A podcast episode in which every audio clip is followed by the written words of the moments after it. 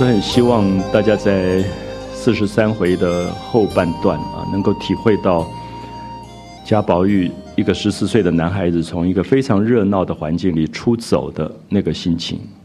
那我不晓得我怎么去解释这个出走啊？我自己在呃最近几年读到这一段的时候，其实心里面感触很深，就是有时候会觉得在那个最热闹的场所，一个喜气洋洋的庆祝的场所。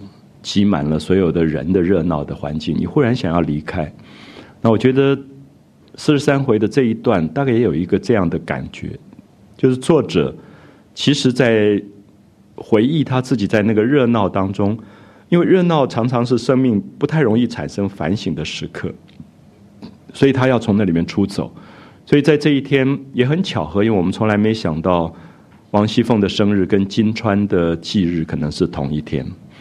那也没有人想到这样的一个联想，而作者也不明讲，完全不明讲，所以我们只是感觉到奇怪跟讶异啊，所以透过了李纨、袭人，所有的人在讨论说，今天他怎么会走掉？然后慢慢下面才会带出来宝玉出门的这件事。他大概的情节是这样：就在九月初一的晚上，宝玉就有点睡不稳。然后就吩咐说，明天早上他要出去一趟。那别人也提醒他说，明天有多少多少事情，你不可以出门。可他就坚持说一定要走。然后又叫袭人帮他准备所有的素的衣服，所有的白色的衣服。然后他就跟明烟，他最贴身的一个书童明烟讲说，明天不准任何人跟，你就在后门上预备两匹快马，然后别人都不要通知，就说。我到北静王府去，那北静王大家记得前面有出场过啊，就是一个年轻的王爷，然后非常疼爱宝玉，后来常常叫宝玉到他家一起看书的。所以北静王因为是一个王爷，所以大概贾家会觉得，如果北静王府家里有重要的事，你不能不去啊。所以他们就推测说，会不会是北静王府的什么他心爱的姬妾去世了，所以他要去祭吊一下。所以大家就在那边猜测宝玉出门的这个原因。那么到了第二天，宝玉就全身纯素啊，全部白衣服，你可以感觉到那边斩金庆寿那种灯红酒绿的感觉，跟这边纯素的白色。然后他就出城，没命的跑啊，一直跑。那明烟根本不知道他要干嘛，所以也不知道要往哪里去，只是说反正跑就是了，就一直跑，一直跑，跑到。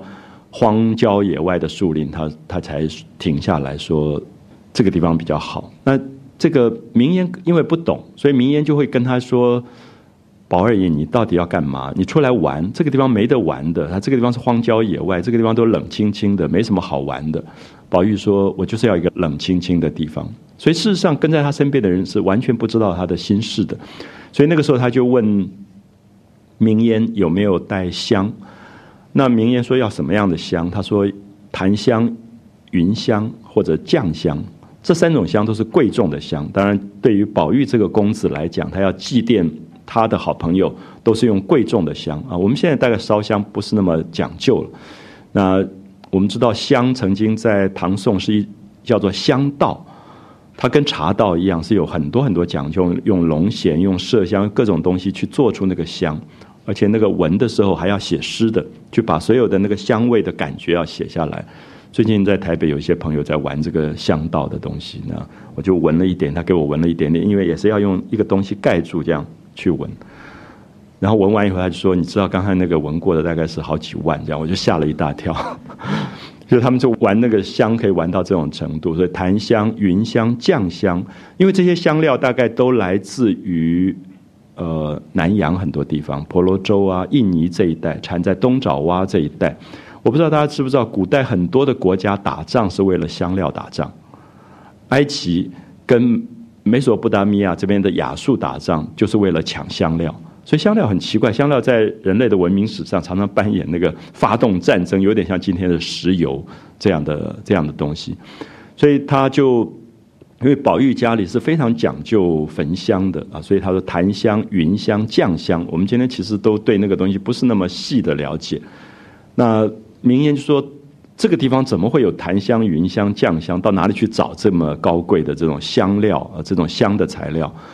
那他就说：“那怎么办呢？他要祭奠人，不能没有香啊。”后来明烟就提醒他说：“你出来的时候，你袭人都会为他准备，就是他皮带上有很多荷包，每个荷包里面放不同的东西，有的是什么小食物啊什么，他就会有放那个叫做陈素香。陈素香是说，你万一到了一个气味不太好闻的地方。”或者是说有一点蚊虫的地方，它点点起来烧得很快的，不是一种特别高贵的香料，可是可以随身带着，随时防范一点蚊虫，或者是排一点排除一点臭气的，叫陈素香。那宝玉说：“哎，好像真的有啊。”他就在荷包里摸一摸，就摸出两块素香。哦，我们知道这个“素”有时候写成“速度”的“速”，有时候写成“朴素”的“素”。我觉得这里其实作者也很有意的说，其实祭奠。是一种心情。如果错土为香，其实也不在于一定是檀香、云香或者酱香，其实是你的心情够不够沉重，够不够虔诚的意思。所以就用了素香，素其实是最朴素的意思，一点都不豪华。他就用了素香，就是他素香拿出来以后有了香了，他就跟明烟说：“那有没有香炉炉台？”那明烟说：“你不早讲，我就带从家里带来。”那宝玉就真的有点像公子，所以他根本不会想到这么多的。然后他反而骂明烟，他说：“我们刚刚是没命的逃出来的，然后如果要带香炉的话，不是就被人家发现了？所以他他就在那边急得不得了，说那怎么办？”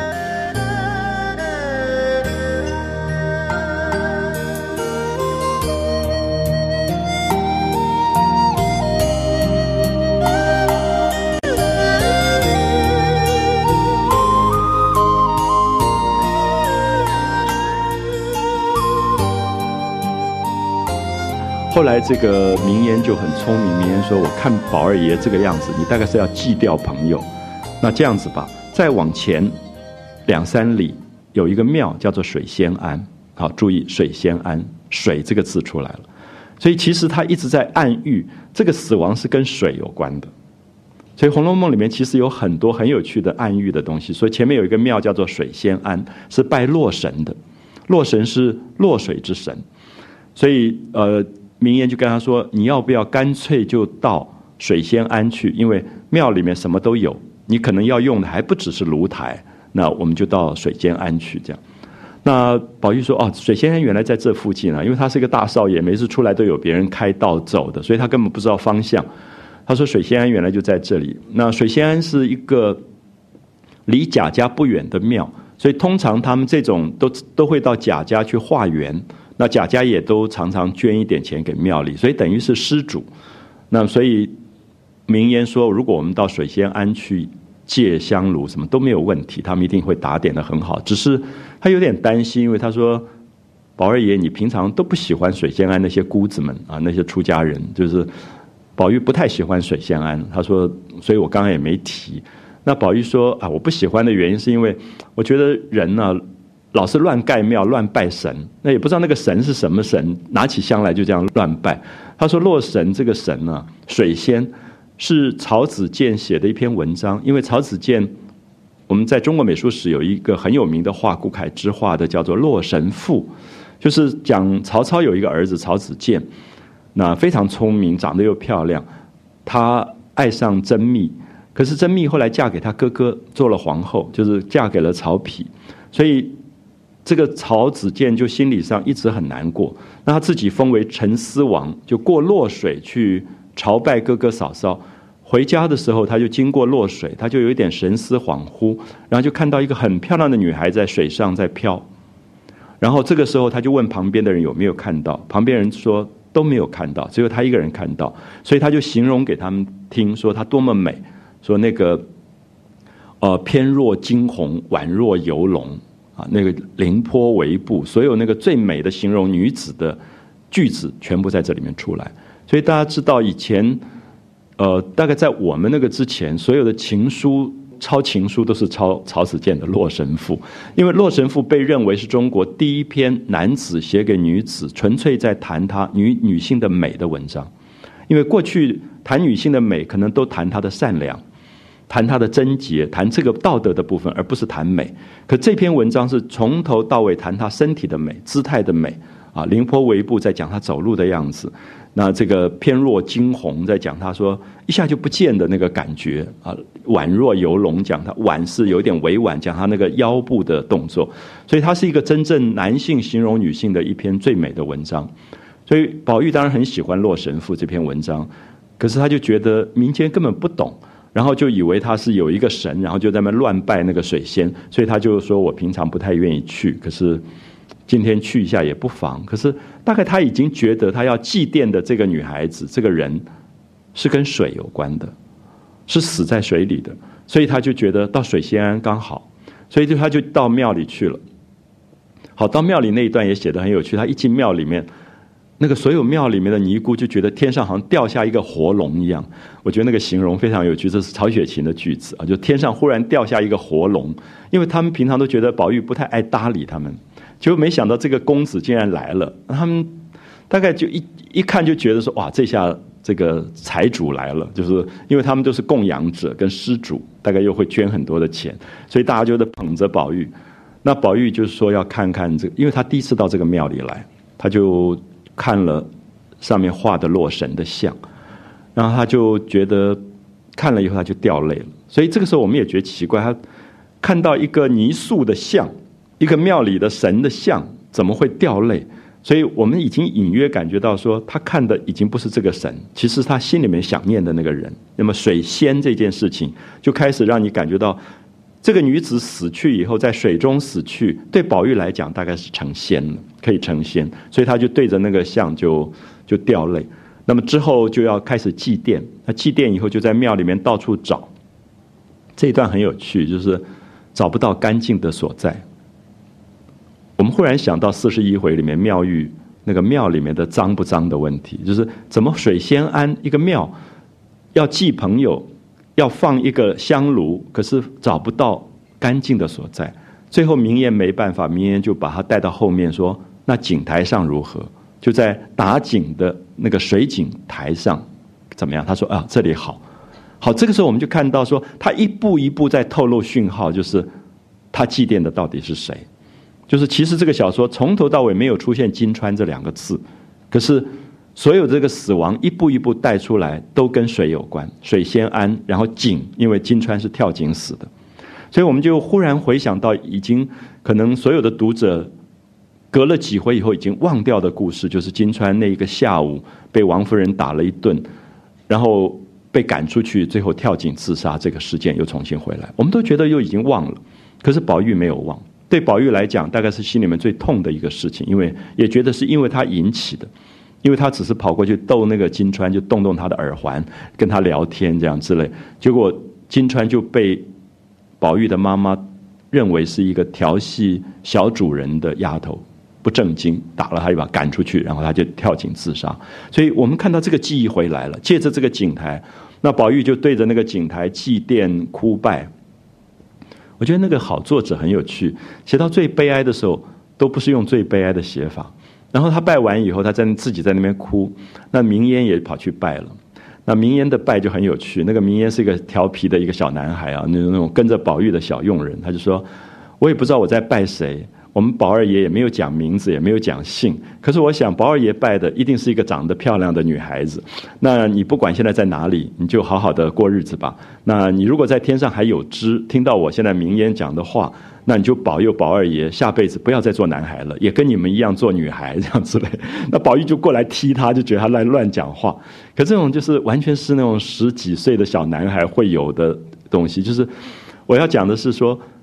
悲哀当中，其实有一个幽默的东西在夹进来，因为明烟根本搞不清楚你到底在干嘛，又哭又拜，然后因为明烟不知道是谁，对明烟来讲真的是很难懂，就说你到底在哭谁啊？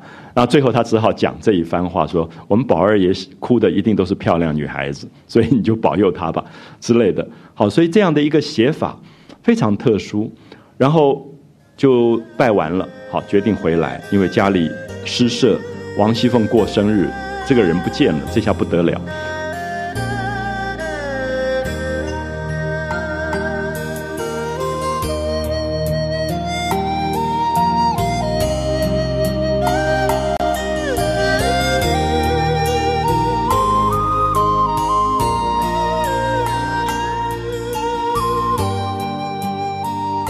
所以他就进了院门就把他的丧服素服换了穿了过瘦的衣服，然后走进去的时候，看到玉川一个人坐在那边哭。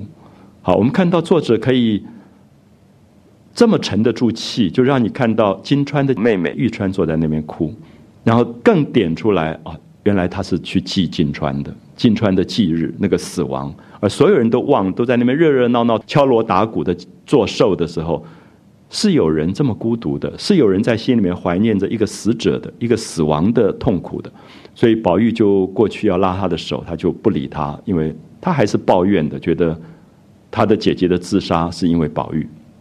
好，所以我们看到玉川的哭在这里也带出，然后玉川说凤凰来了，说啊你们你们都在找他，他是凤凰，那就不理他，就就走进去了啊。所以这里面刚才讲到的对比非常非常的明显，那然后他就进去。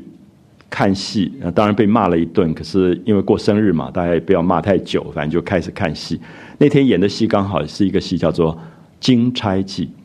我们知道金钗常常用来形容古代讲自己的太太叫卓金，因为太太大概在家里面忙着所有的柴米油盐酱醋茶，然后那个门都是柴做的木柴做的门，或者说头发都是用那个钗啊随便插一下金钗。所以金钗是在讲有一个文人叫王石鹏啊，三画王，呃七八九十的十朋友的朋，王石鹏是一个文人苦读，跟他的太太叫钱玉莲啊，莲花的莲，金玉的玉，钱玉莲他们是一对恩爱的夫妻，然后这个丈夫就读书读书，最后就进京赶考，就考了状元。那考了状元以后，过去因为城乡之间差距很大，那个太太穷的要死，在家里也不太了解丈夫发生了什么事。那这个丈夫中了状元以后就被逼婚，因为，呃，当时的那个宰相就非常希望把女儿嫁给他，然后就觉得说，你今天好不容易有机会考取了状元，那你可以把那个乡下的妻子，你打发一点钱就算了嘛，你就跟他离婚嘛，你干嘛一定要跟他在一起？说娶了相府的女儿多么不得了之类，那这个王石鹏就不愿意。呃，可是他们就传话给钱玉莲，就故意的去传话给乡下，到钱玉莲说王石鹏已经好像背弃自己的太太，然后就跟这个相府小姐在一起。那钱玉莲就跳江自杀。那又把这个话又传回来，告诉王石鹏，希望他死了心。就王石鹏就赶回去在江边大哭，刚好就在演这一段戏。注意一下，演到这这段戏，宝玉就进去，宝玉就看那个戏，然后若有所感。然后黛玉就回头跟他讲了一句话，说：“这个王石鹏真是不通，天下的水不是都一样吗？干嘛一定要赶到江边去哭？自己在家里面拿一个碗倒一杯水，就对着水哭就好了。有没有发现黛玉完全知道宝玉做了什么事情？就是宝玉回来，所有人都不知道，可是黛玉讲了这一句话。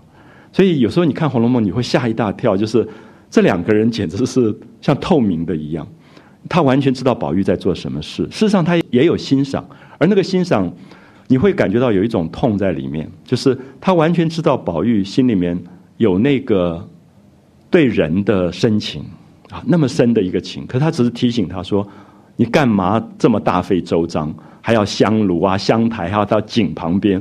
天下的水不是都一样吗？”那因为黛玉是整天哭的，对他来讲，眼泪就是水，所以他觉得说：“你干嘛那么那么忙？”他就指着那个戏上的人说：“所以《红楼梦》演戏要注意一下，那个戏都不是乱演的，那个戏都在影射啊。所以这一天演的戏不是别的戏，刚好就是《金钗记》，啊，就是《金钗记》。那你可以看到黛玉就对着他讲这句话，然后宝钗就回头看了一下，宝钗大概也懂了，可是宝钗不愿意讲。可是黛玉特别就点出来说：这个王石鹏真不通，干嘛要赶到江边去哭？”自己在家里倒一碗水，对着水哭就好了。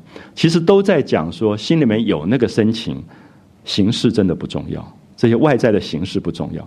所以我相信，这是我们要讲的对比的东西。所以，也许我们会觉得，陈化瑶又怎么样？班报甲又怎么样？点西桥又怎么样？老君梅又怎么样？梅花上的雪又怎么样？你忽然发现，所有的这些东西可能都是一个形式而已。可是真正到领悟的时候，它真的就是梦幻泡影，所以作者在这里可能要讲的东西是非常非常淡。可是我觉得到从四十一回到跳到四十三回，很不容易懂，这种对比啊，是大概《红楼梦》里面最值得慢慢看的。那刚才讲到黛玉讲的那句话，在四十四回的开头，啊，所以他其实章节有点打乱掉了。那宝玉进去，然后看戏啊，看完戏以后，黛玉跟他说：“你干嘛要这样子？你对着一碗水哭就好了。你在家里哭一样，天下的水不都一样吗？”好，所以那个讲的还是在讲，人有那个心就好啊，有那个心就好。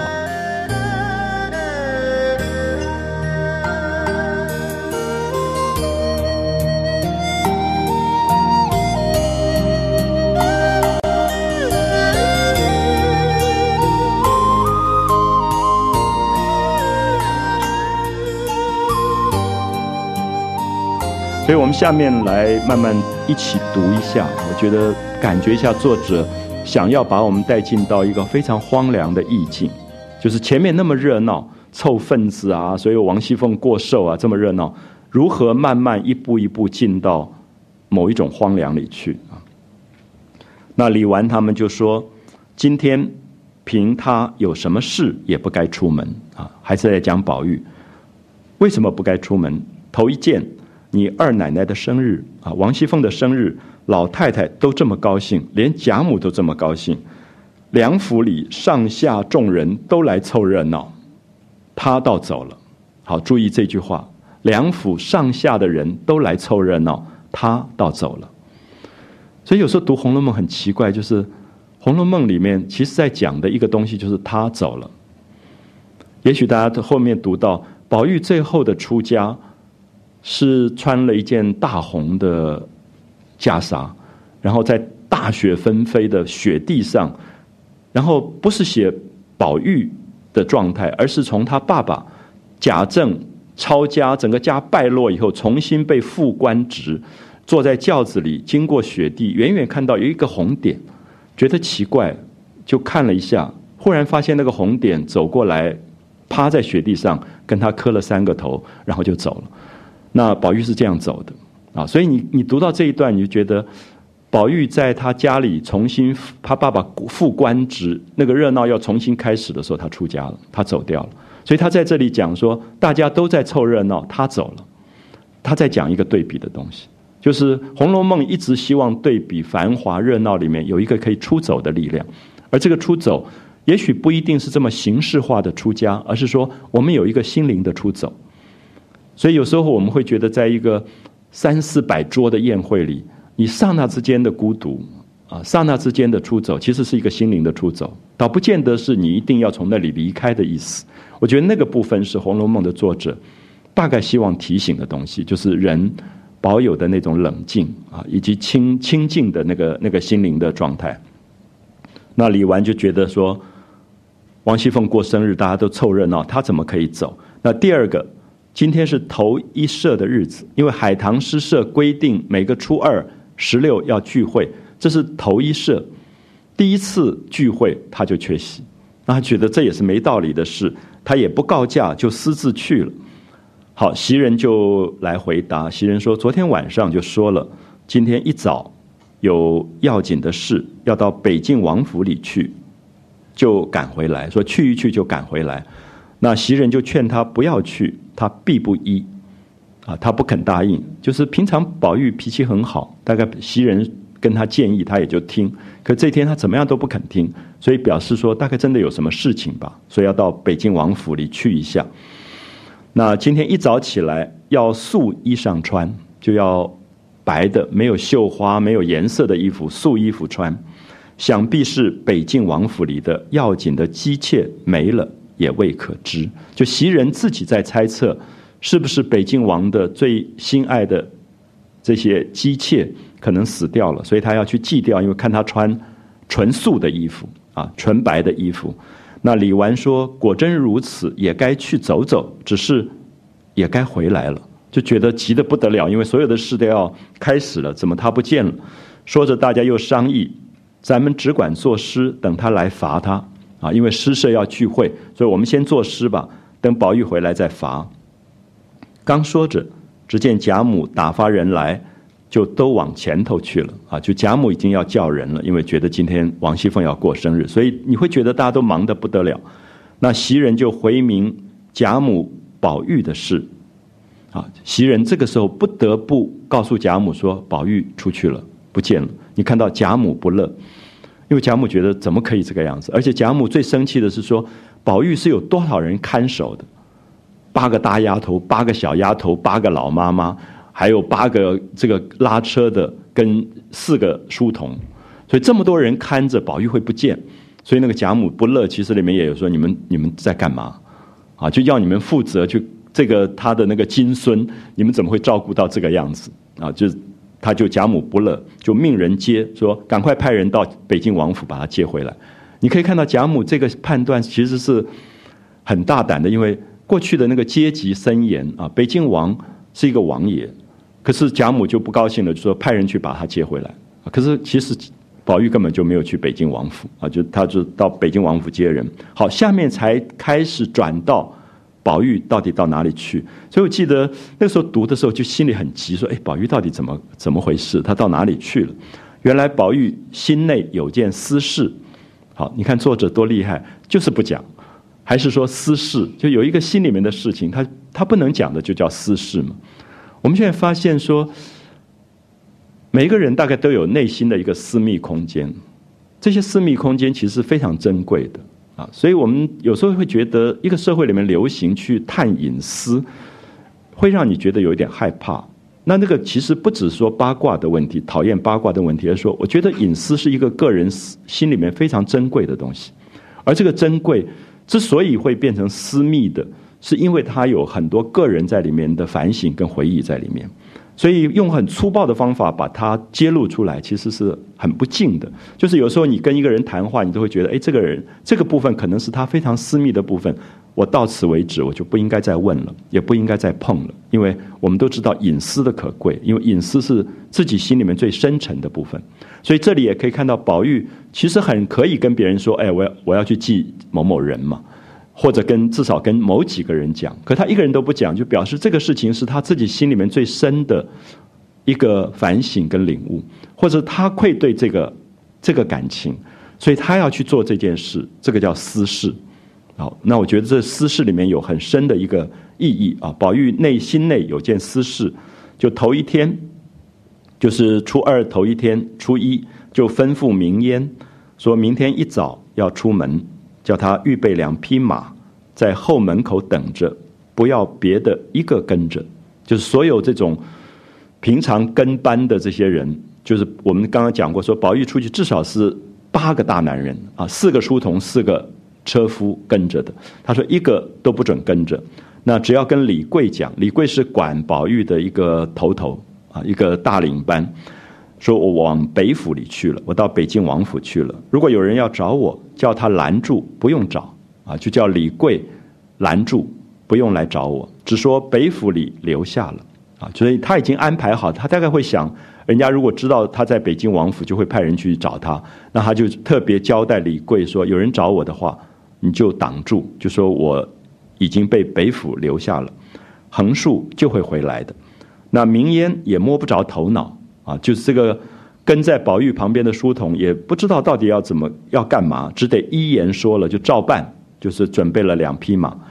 那天一早，果然就偷了两匹马在园子里后门等着。我想这里用偷当然不是偷来的，说因为宝玉出门一定要安排的，就是整个的这种前呼后拥的这些保卫人员很多，那么偷偷的。牵了两匹马来，就是没有报告的意思，啊，不像用公务车的时候那么有有正式，等于偷偷的安排了两匹马在园子后门等着。那天亮了，只见宝玉遍体纯素，四个好漂亮的字啊，遍体纯素，就是完全是白的，一身的白衣服出来了。那么这里面好明显的对比，就是那个金光闪烁跟那个艳红的东西全部不见了。宝玉平常喜欢大红的颜色，可这个时候他的心里的悲哀，他用片体纯素来代表。从角门出来啊，从不从大门走，从一个小门出来，一语不发，那种寂寞孤独的感觉。跨上马，一弯腰，顺着街就斩下去了啊，就赶快就跑，好像不要人家发现，意思说一上马赶快就就跑。明烟也只得跨马加鞭赶上，明烟就在后面跟着，因为宝玉一句话都没讲，到底要去哪里？那如果去北京王府，明烟也应该知道方向啊。可是好像也不是去北京王府，所以就乱跑，这样子跟在后面跑。那在后面忙问往哪里去啊？就明烟就一一路追一路问说你到底到哪里去？宝玉说这条路是往哪里去的？好，有没有发现？显然宝玉根本不在乎去哪里，他只是要逃开而已。所以宝玉说这条路到哪里？明言再问他说你要到哪里去？他反而回头说这条路到哪里去的？所以他就是在乱跑了，只只是要离开一个热闹的地方。那明言说这是出北门的大道，这当然有一点方向性，因为过去的房子，中国的房子一定是坐北朝南，所以如果你从后门偷溜，一定是往北，对不对？一定是往北。可是宝玉根本没有方向感，所以正门一定是朝南的，所以他往现在就是往北走的一条路。那这是出北门的大道，出去了冷清清，没有可玩的去处。所以你看到明烟的反应很有趣，他以为宝玉要溜出去玩。所以他就提醒他说：“你要去的话，要出去玩的话，要往南走，南边才是市中心。你往北走，越出去越冷清，就没有东西可玩了。”那宝玉听了就点头说：“正是要一个冷清清的地方才好。”好，所以这些都是悬疑，而这个悬疑里面也都在讲，宝玉其其实不是要去什么地方，他只是要去他自己内心可以面对他孤独的那个部分。就是当我们如果心不静下来的时候，你没有办法去纪念一个人。也许你在安静下来的时候，那个人的思念才会出来。他说：“我正是要去一个冷清清的地方才好，因为他想他这个朋友去了冷清清的地方，所以他也要去一个冷清清的地方。”说着，率性加了两鞭，就让马跑得更快。啊，加了两鞭，那个马早已转了两个弯子，就出了城门。明烟越发不得主意，就这个跟他的书童完全不知道他要干嘛。怎么跑得这么快？那明明知道外面都没有东西，都冷冷清清，还要这样跑，只得紧跟着一气跑了七八里路出来，人烟渐渐稀少啊！我都很想把这一段改编成两个男孩骑着摩托车跑这样，我想一样可以再讲他的心情啊，从热闹里面去寻找荒凉的那种那种感觉。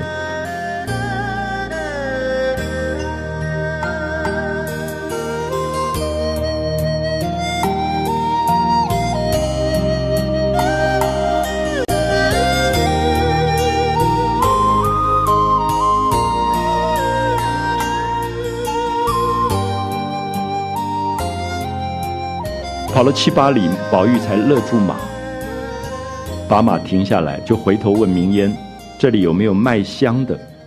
啊，有没有卖香的？”所以你看到一步一步都是悬疑，可是都不讲在干嘛。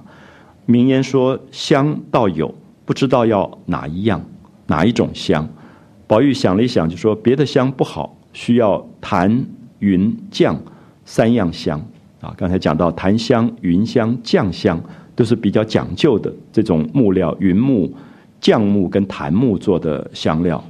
那这三样香比较好。那明烟就笑着说：“这个三样可难得啊！就是你怎么会想到这三样香？这三样香是不容易买到的。”那宝玉就为难起来了。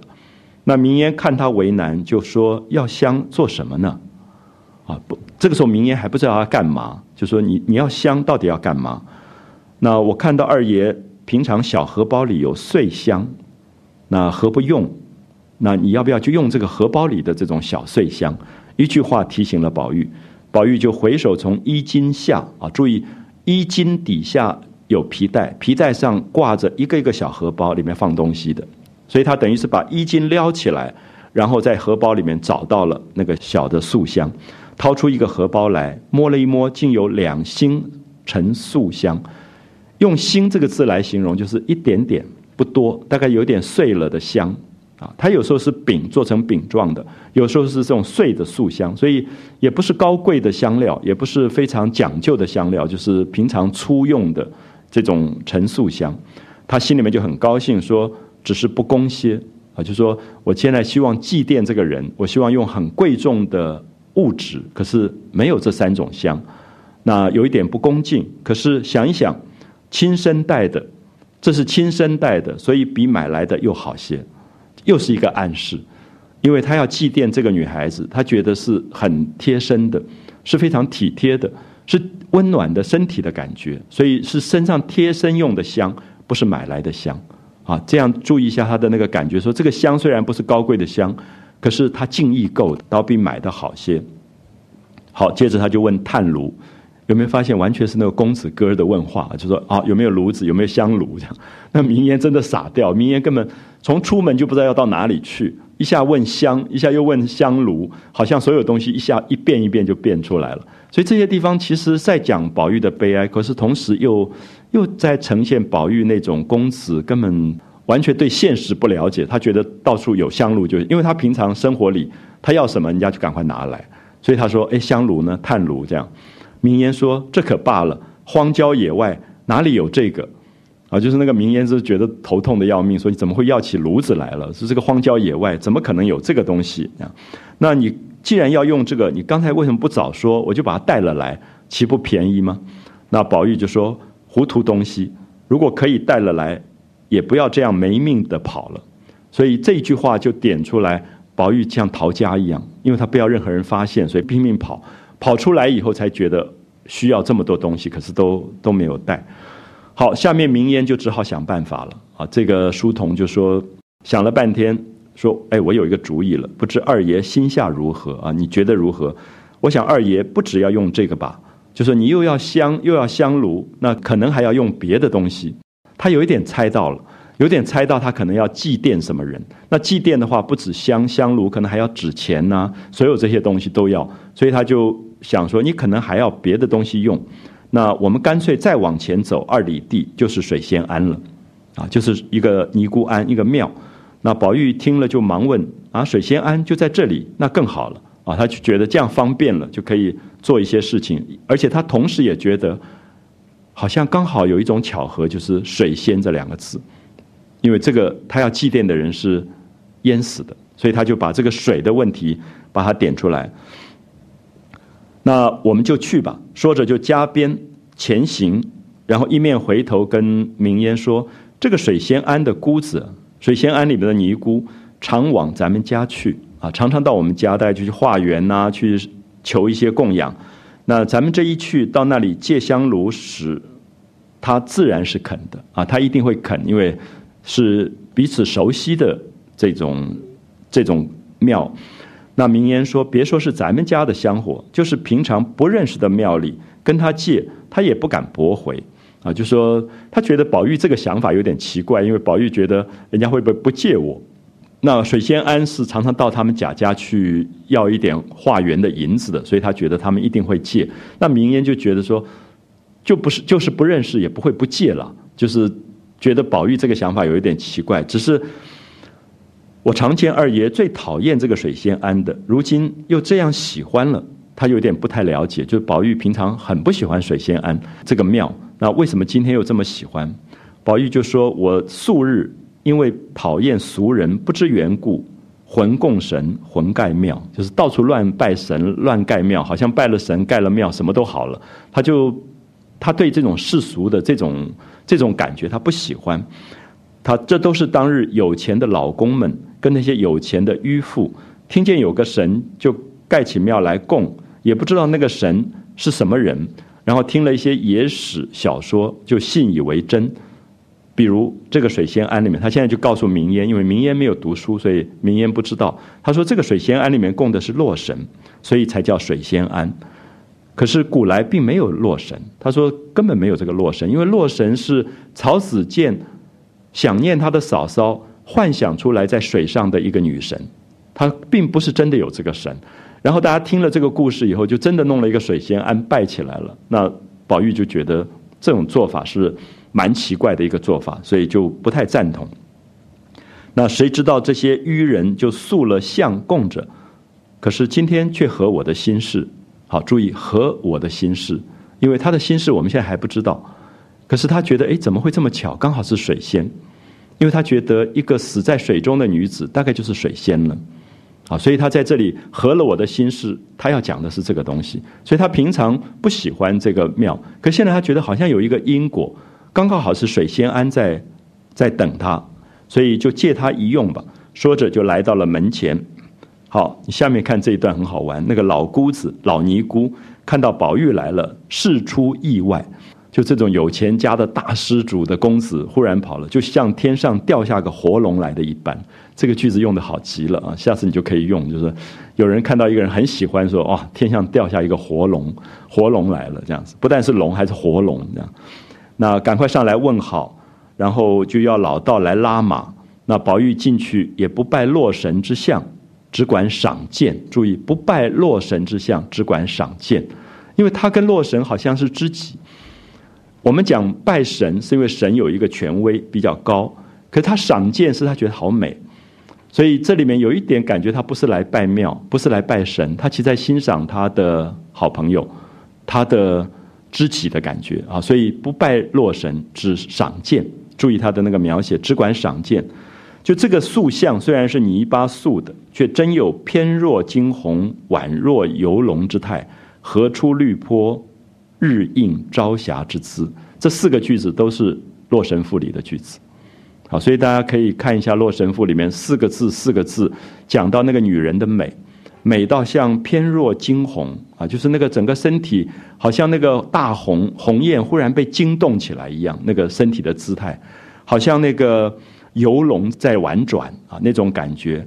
荷出绿波，好像荷叶在风里面那个绿色的波浪在转。好像黎明的时候那个朝霞的光线的美，所以这个文章一直被认为是形容女性美的最精彩的一个东西，因为它把女性的姿态、色彩、光线、明亮、动作、线条全部表现出来，啊，几乎是集大成的一个对女性身体美的一个描写。所以作者也就在这里把《洛神赋》的四个句子直接就用出来。好，宝玉不觉滴下泪来。所以大家一定要看到那个私事在这里都在透露。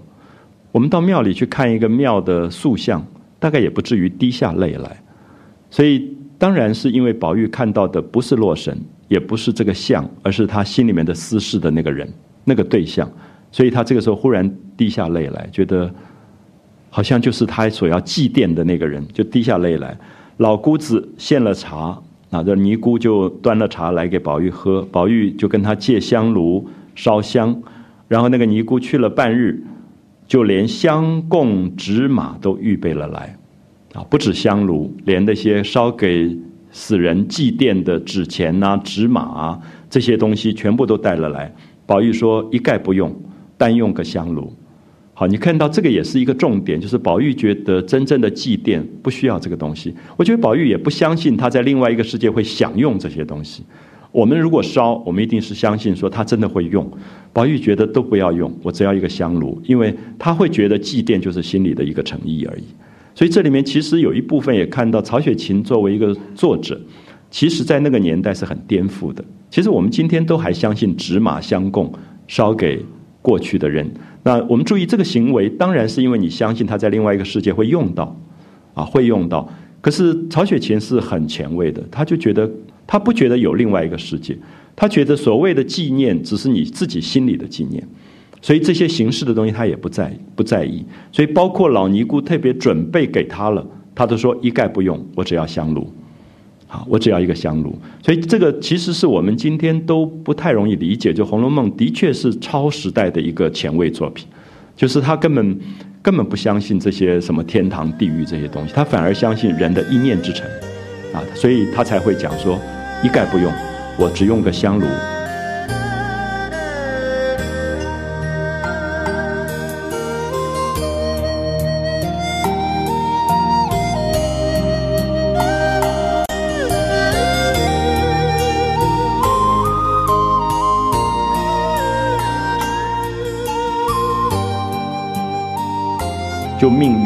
到园后，要捡一块干净的地方。我觉得下面这一句好有趣啊！叫名烟捡一块干净的地方，竟捡不出。啊，庙里怎么会不干净？庙里怎么会找一块干净的地方都找不到？所以有时候你读《红楼梦》读得快的时候，你根本没有停下来想说：哎，这句话到底什么意思？好，我再念一次：命名烟出至园后。要捡一块干净地方，竟捡不出来，所以我们再仔细想一下，这句话到底是写实的还是抽象的？如果写实是说这个庙很脏，到处都是垃圾啊，什么东西所以不干净；如果对比四十一回讲的脏，这个脏是说心灵上的不干净的问题，所以好像找不到一个干净地方。最后他要找到一个他认为可以祭奠他心里怀念的人的那个地方，竟然是一个井台。好，所以他说。要捡一块干净的地方，竟捡不出来。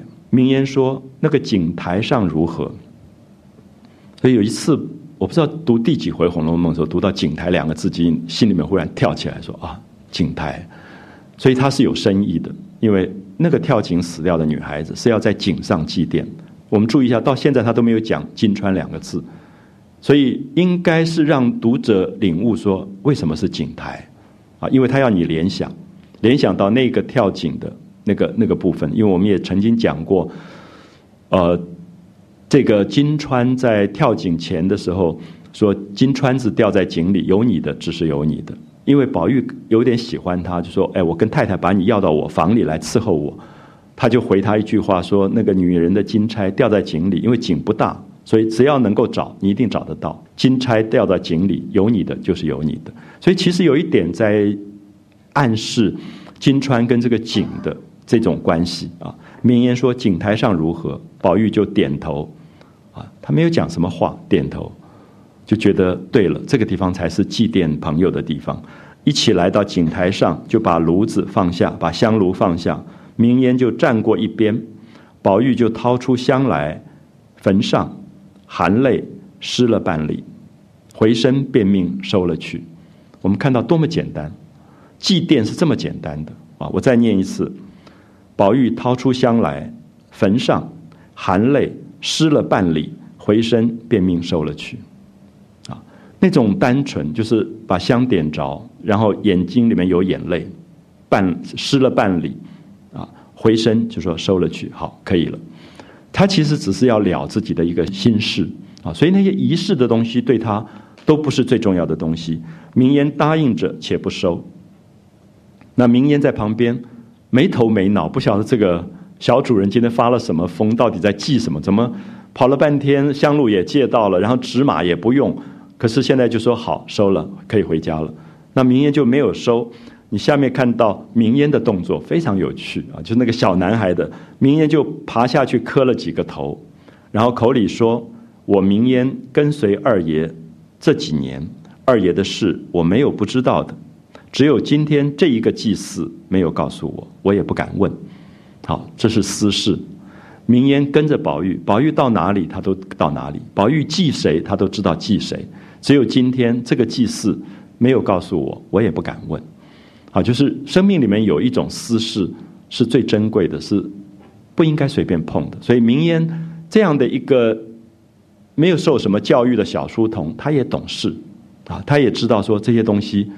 他可以不用去碰这个八卦啊，所以他说：“二爷的事我没有不知道的，只有今天这一祭祀没有告诉我，我也不敢问。只是这受祭的阴魂啊，他就现在该开始跟那个阴魂讲话了啊。这个被我们祭祀的这个阴魂，我虽然不知道名姓啊，我不知道你名字叫什么，你姓什么？想来自然是那人间有一天上无双，极聪明。”极聪明、极精雅的一位姐姐妹妹了，好，这个讲的很有趣，就是宝玉大概不会去记一个什么男人呢，要记就是记那个姐姐妹妹们，所以一定是又漂亮又聪明的一个姐姐妹妹。啊，所以那个名言讲出来，宝玉的某一个心事，想来自然是那人间有一天上无双的极聪明、极精雅的一位姐姐妹妹，二爷的心事不能出口。我们一定有些心事是不能出口的，因为不能出口，所以它是特别珍贵的啊。二爷的心事不能出口，等我代住，我来讲啊。因为其实祭祀时候是应该要念祭文啊什么，可是宝玉竟然含泪半诗一礼就就收了，所以明烟觉得好像应该要讲什么话，所以明烟就跪下去磕头，然后就讲了一大堆。你若方魂有感啊，你如果现在有感觉，就是一个女孩子要死掉叫方魂。你如果芳魂有感，相破多情，啊，你如果还对宝玉有所眷恋。虽然阴阳间隔，既是知己之间，时常来望候二爷。啊，希望你还会常常回来看看宝玉，看看二爷，未尝不可。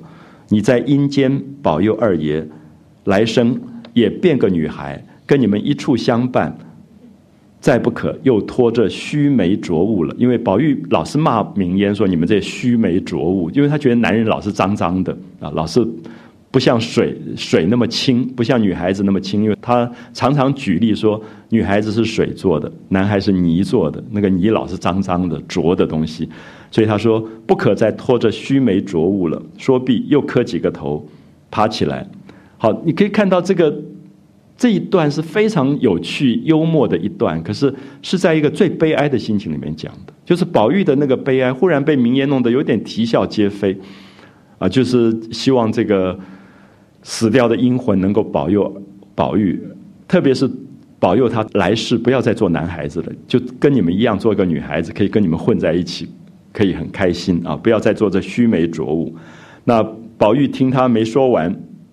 忍不住也笑了。宝玉在旁边本来是很悲哀的，就笑了，就又踢他说：“不要胡说，看人家听了笑话。”你注意那个踢他的动作也是非常小男孩的动作，就是一生气就觉得你在讲什么东西啊，就踢他的屁股这样，看人家听见笑话。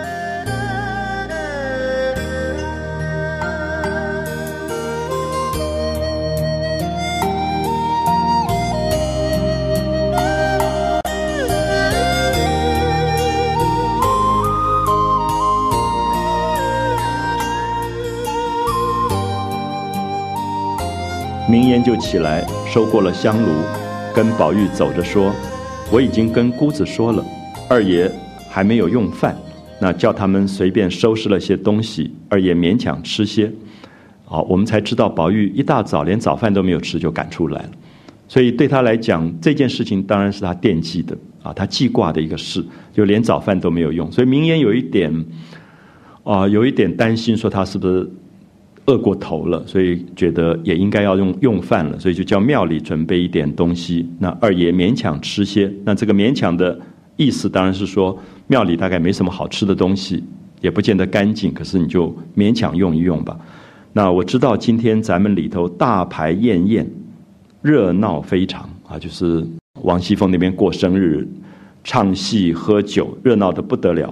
那二爷为此才躲了出来的啊，你因为觉得。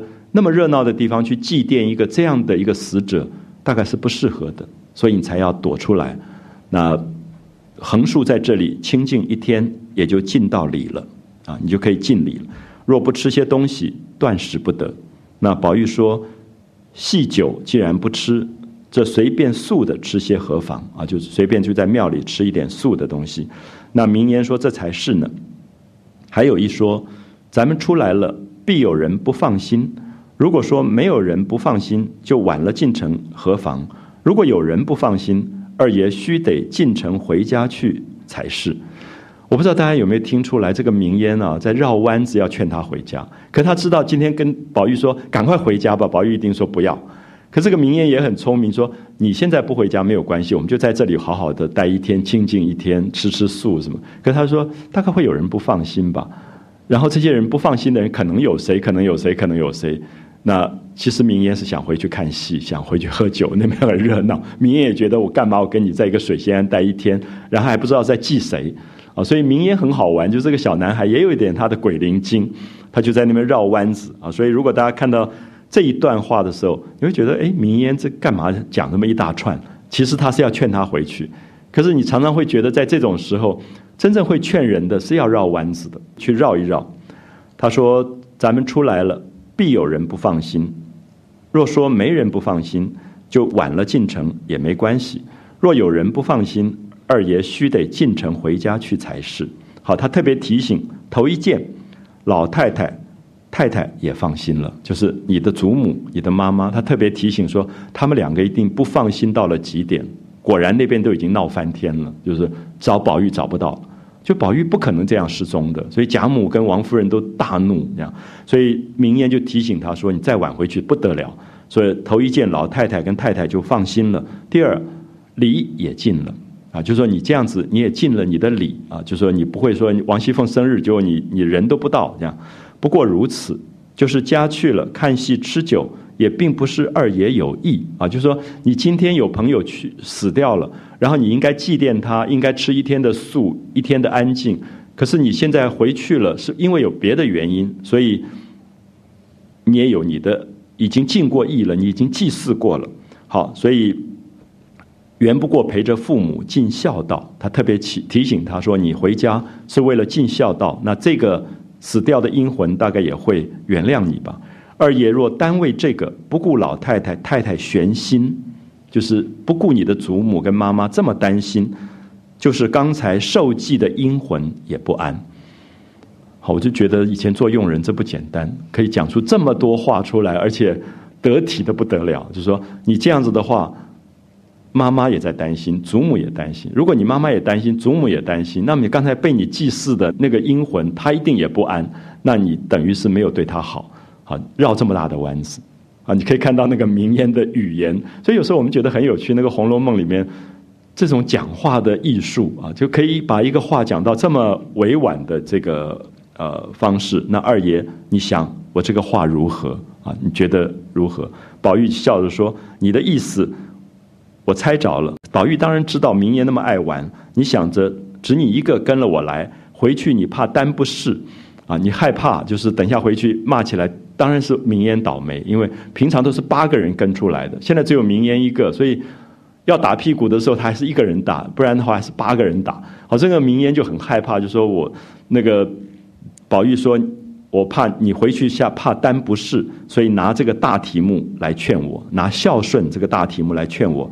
那我才出来，不过为了敬个礼，再去吃酒看戏，我也没说一天不进城，所以他就让这个明烟放心了，说我其实并没有说，我一天都不回去，啊，我就是出来，也就是一个祭祀，也就尽了心，我就要就回去了，我并没有说一天不进城。那现在这一完了心愿，赶着去，大家放心，岂不两尽其道？啊，所以。宝玉其实不拘什么形式啊，我们特别注意到，就是说，有时候我们会觉得他这一天出来在水仙庵，如果待一段时间，自己吃素，然后在那边哭悲哀，或者纸马相供，一个一个烧，宝玉其实都不在意，他只觉得这一天他一定要有一个心思是给这个王者的，对他来讲，这个王者的某一个。部分在他生命里面没有消失，所以他要记忆这个东西。所以我们看到曹雪芹刚刚提到我说他的前卫，其实因为在儒家的文化里，后来很拘于很多的礼节，很多东西都变成仪式了。而那个仪式当中，甚至连最初原有的那一点点心情上的单纯悲哀都没有了。有时候你参加那个丧礼，你都不晓得到底是不是悲哀，因为太多仪式，而那个仪式搞成排场了。搞成排场以后，那个单纯面对对于死者的纪念跟感怀的部分，其实都不见了。有时候甚至觉得好笑啊！我不知道大家有没有这样的感觉？有时候我们在很多的仪式当中，真的把情感反而消失掉。所以作者会一直觉得，一个真正片体纯素的心情上的纪念，一个素香在井台上的祭奠，其实也就够了啊！所以那个含泪诗半礼就结束。其实是一个非常单纯的东西，它不是外在的礼节，而是内心的一个情境啊，他自己的心情。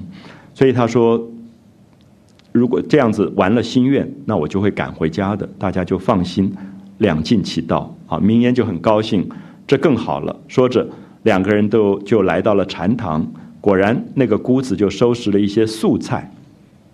庙里当然吃素的，所以宝玉就胡乱吃了些。那“胡乱”两个字也是说根本不太在意，也不太讲究，就随便吃了一些。那明烟也吃了，两个人就上马，人回旧路，就重新走回旧路。明言在后面只嘱咐二爷好生骑着，啊，就说你好好骑啊，小心，因为他很怕宝玉有一个闪失，因为宝玉平常大家看到好几次他出门的时候，至少四个人拉着马。左右还有两个人护着的，就是怕他有一点点闪失，所以明言现在真的有一点担心，觉得刚才冒冒失就跑出来了。那么现在他就说：“好，二爷好生骑着这个马，总没大骑，就意思说这个马是一个生手，这个马很少被人家骑，所以万一出事不得了啊！所以就叫他说：“这个马总没大骑，好生骑着，手提紧些，就那个缰绳拉紧一点啊，稍微拉紧一点。”所以也是那个旁边的那个书童的这种关心啊，或者是那个担心。说着，就早已进了城，仍从后门进去啊，就因为从后门溜出来，当然不能从大拉拉从正门回去。大概还觉得说，也许。别人没有发现吧，就从后门继续溜进门。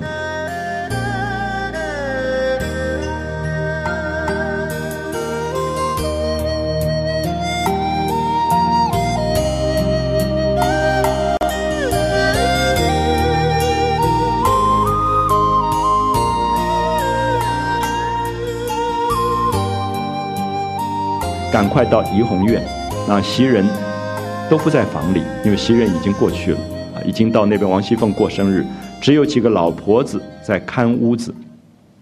那看他来了，都喜得眉开眼笑，说：“阿弥陀佛，可来了，把花姑娘急疯了。”好，你可以看到这一句话，就说明宝玉不在的时候，那个整个上上下下乱成什么样子。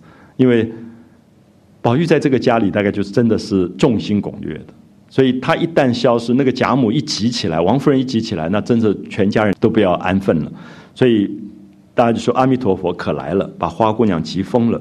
上头正坐席呢，说那边已经要开席了，已经要开锣演戏要吃饭了，正开席呢。二爷快去吧。那宝玉听说，忙将素衣服脱了，自去寻了华服换上。啊，素服华服，就他去穿了纯白的衣服去祭奠，现在回来穿了有颜色的漂亮的衣服，问在什么地方坐席。啊，酒席摆在哪里？老婆子说在新盖的大花厅上，啊，就是古代的那个大客厅，旁边四边都是花园的，叫做花厅。啊，在新盖的大花厅上，宝玉听说，一进往花厅上来，耳内早已隐隐闻得歌管之声，就已经听到在唱戏、在奏乐、在准备了。好，我们看到下面这一段，可也可以看到作者了不起的地方，就是。作者怎么会这么细心？一步一步到现在都没有告诉你他在祭奠谁。可最后有一点要谜底揭晓，这个揭晓的方法还是不直接说的，只是看到玉川在那边掉泪。啊，这个时候我相信大部分的读者都有感觉了，感觉到一个热闹里的荒凉，感觉到这么多人在过生日的繁华当中，是有一个人有死亡的记忆的。那宝玉也看到了，好，所以到穿堂那边，穿堂是过道，所以他要哭，他当然不敢在大厅里哭，就走到过道穿堂的地方，只见玉川独坐在廊檐下垂泪。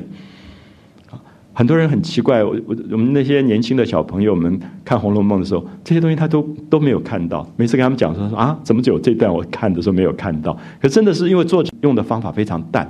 淡淡的写过去，所以你想说，哎，这个玉川为什么在这里流泪？因为他连不起来了。可是所有这些地方都是《红楼梦》最惊人的地方，就是所有宝玉赶出去祭奠的东西在这里揭晓了啊！玉川独坐在廊檐下垂泪，注意独，只有他，因为别人都忘了，别人也觉得那个生命的死亡其实没有什么了不起，好像那个死亡很快就被遗忘了。那个受到这么大的生命的羞辱，那个自杀也都被遗忘。可是宝玉记得，玉川是姐妹，所以记得啊。所以玉川独坐在廊檐下垂泪，一见他来就收泪。好，我们注意这个也是一个动作，就是我们不要忘记玉川是恨宝玉的，因为他觉得他他的姐妹的死亡是因为宝玉，所以他就不要给他看到眼泪。我们如果恨一个人的时候，我们的悲哀跟柔柔软的部分是不要给人家看到，所以他立刻就不哭了，然后说：“凤凰来了，快进去吧。”啊，凤凰来了，当然是很讽刺的，说：“你就是凤凰啊！”所有人都众星拱月，把你当成是一个华丽的一个一个对象，就是凤凰来了，快进去吧。再一会儿不来，都反了。所以你没有来，上上下下都已经都快造反了啊！所以这里面玉川有有一点，我觉得有一种恨在里面，就是。他所记忆的死亡是没有人记忆的，可是大家都在找宝玉，啊，所以这里面当然是作者非常非常细的用心啊，所以《红楼梦》一定要读到这些部分，你才知道这本书的重要在哪里，就是他的那个心事写到这么细这么细。那这个作者如果他把这个书当成忏悔录写，因为我们说曹雪芹就是贾宝玉的话，他对他一生所做的事，他一直在忏悔，他会觉得这些悲哀，他当年是不是担待过？他当年是不是懂？啊，因为他是在晚年写这样的一本书。所以玉川就不哭了，然后说：“凤凰来了，快进去吧。再一会儿不来，都反了。”宝玉就陪笑道：“好，宝玉陪笑，因为宝玉觉知道感觉到玉川恨他，感觉到玉川不要理他，所以陪笑就是低声下气的。就是我们通常会觉得一个人你在别人跟你对立的时候，你可能更强的对立，可是宝玉永远不是，宝玉永远觉得他谅解。”他可以了解玉川这个时候痛苦在哪里，所以他就陪笑。他说：“你猜我往哪里去了？”他其实是很柔软的，想告诉他说，他记得金川的死亡，他也去祭奠。所以他说：“你猜我往哪里去了？”玉川不答，玉川根本不要理他啊，因为玉川一直觉得他姐姐的这个委屈跟冤枉是宝玉，是因为宝玉，所以他不会原谅他。所以这些动作都表示他不要再跟宝玉有任何瓜葛。只管擦泪啊！那宝玉赶快进厅内，进了大厅。所以我不晓得，我觉得一步一步都看到曹雪芹的厉害，就是说这个作者稍微差一点点，这个时候都会讲出来说：“我刚刚去祭金川了。”他就是不讲，有没有发现厉害在这里？就是整个这一回到玉川不答，宝玉都不讲，也没有讲什么，因为心事本来就不要讲，私事也都不要讲，能懂就懂。那一讲其实没有什么太大的意义，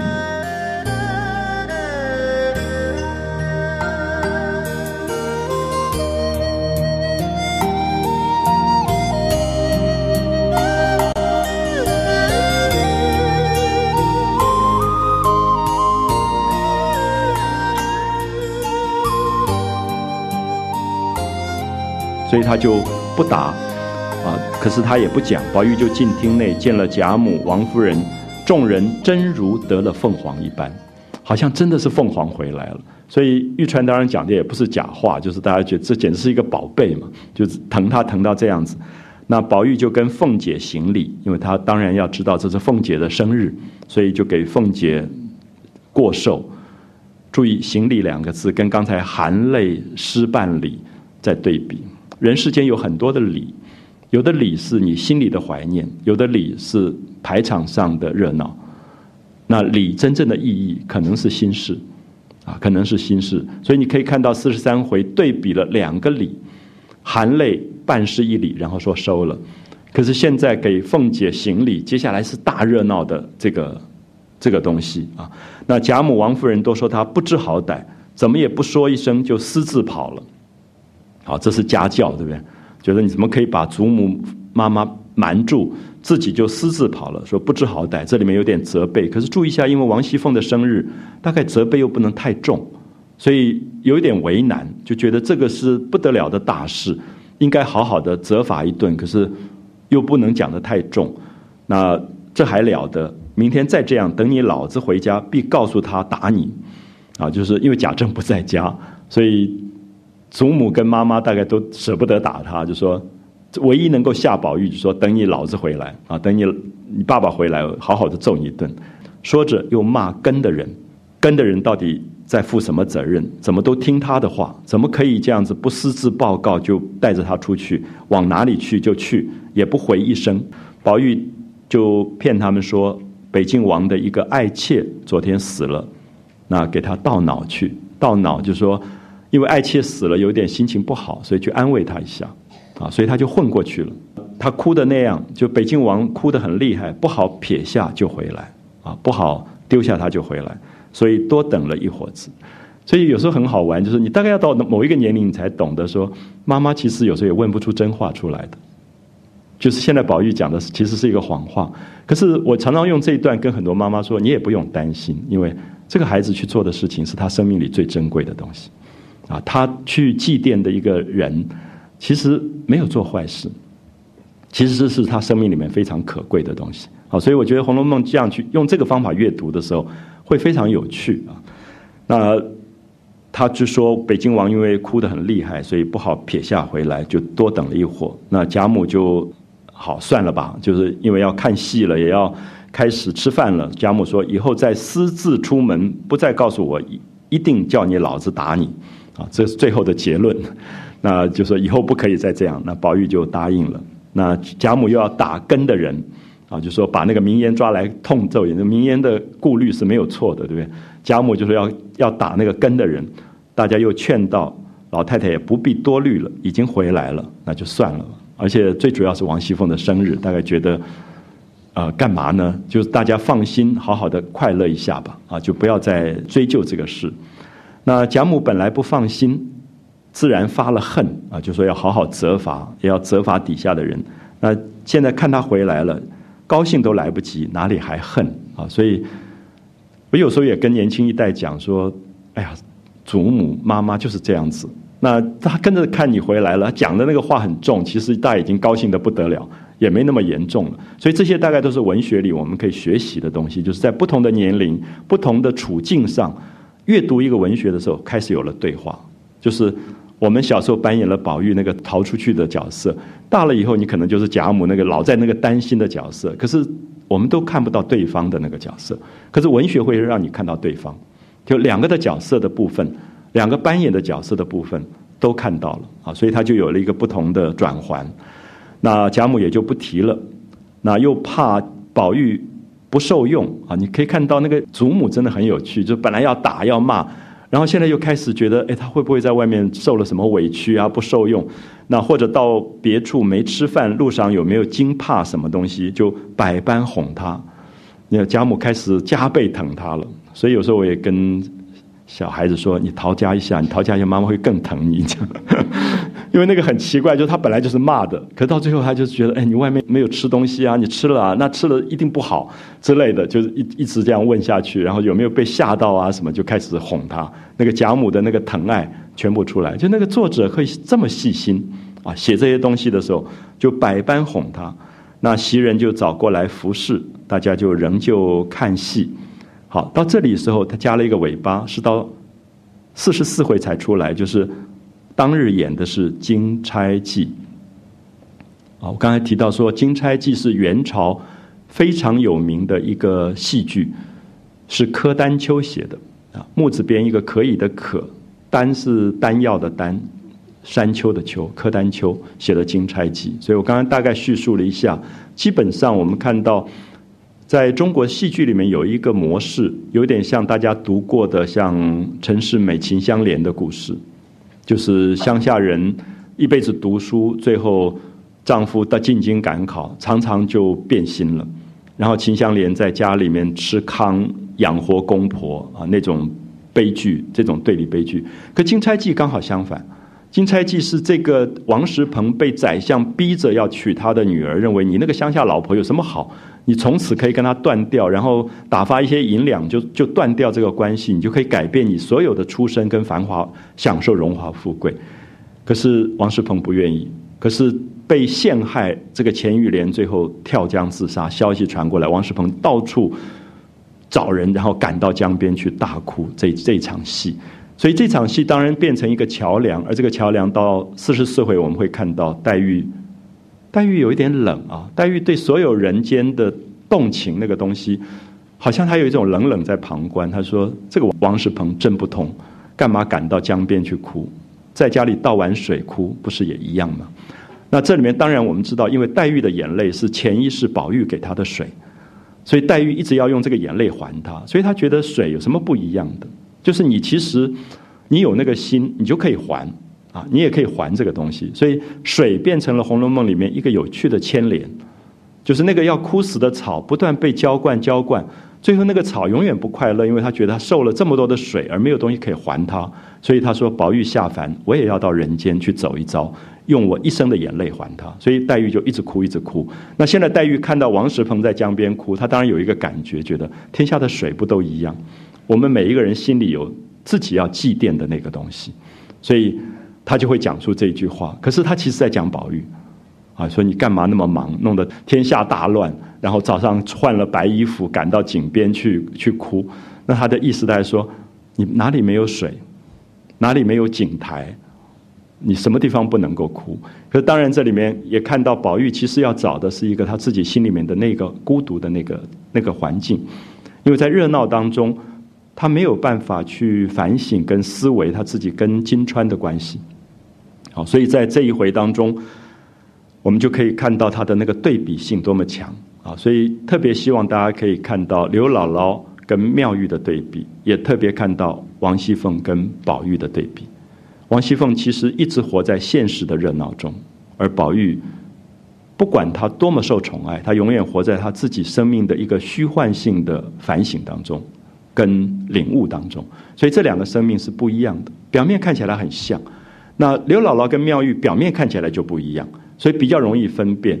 可是更不容易分辨是宝玉跟王熙凤，因为他们两个出来，大家都觉得是富贵人家出来。可是宝玉多了一个东西，是对富贵的领悟，所以他总是有一个空幻的东西在看眼前的繁华。可是王熙凤这个领悟少了，所以这一场四十三回的对比跟四十一回是不一样的，两种不同的对比。我觉得作者的用心是。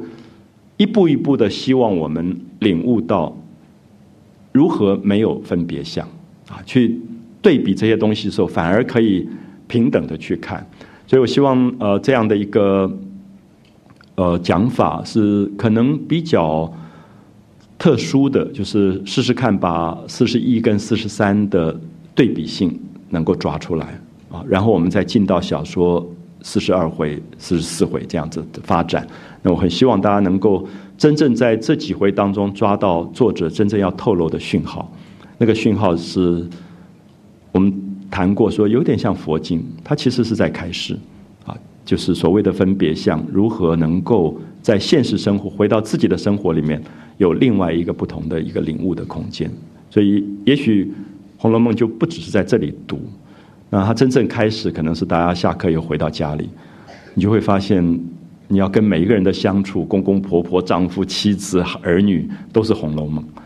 其实处处是《红楼梦》，所以那个时候，我觉得《红楼梦》会变成一个很很想再去读他的书，因为他不只是读文学了，他在读人生啊，完全在读人生的一个一个状态。好，我们今天就谈到这里，谢谢大家辛苦了一天，谢谢。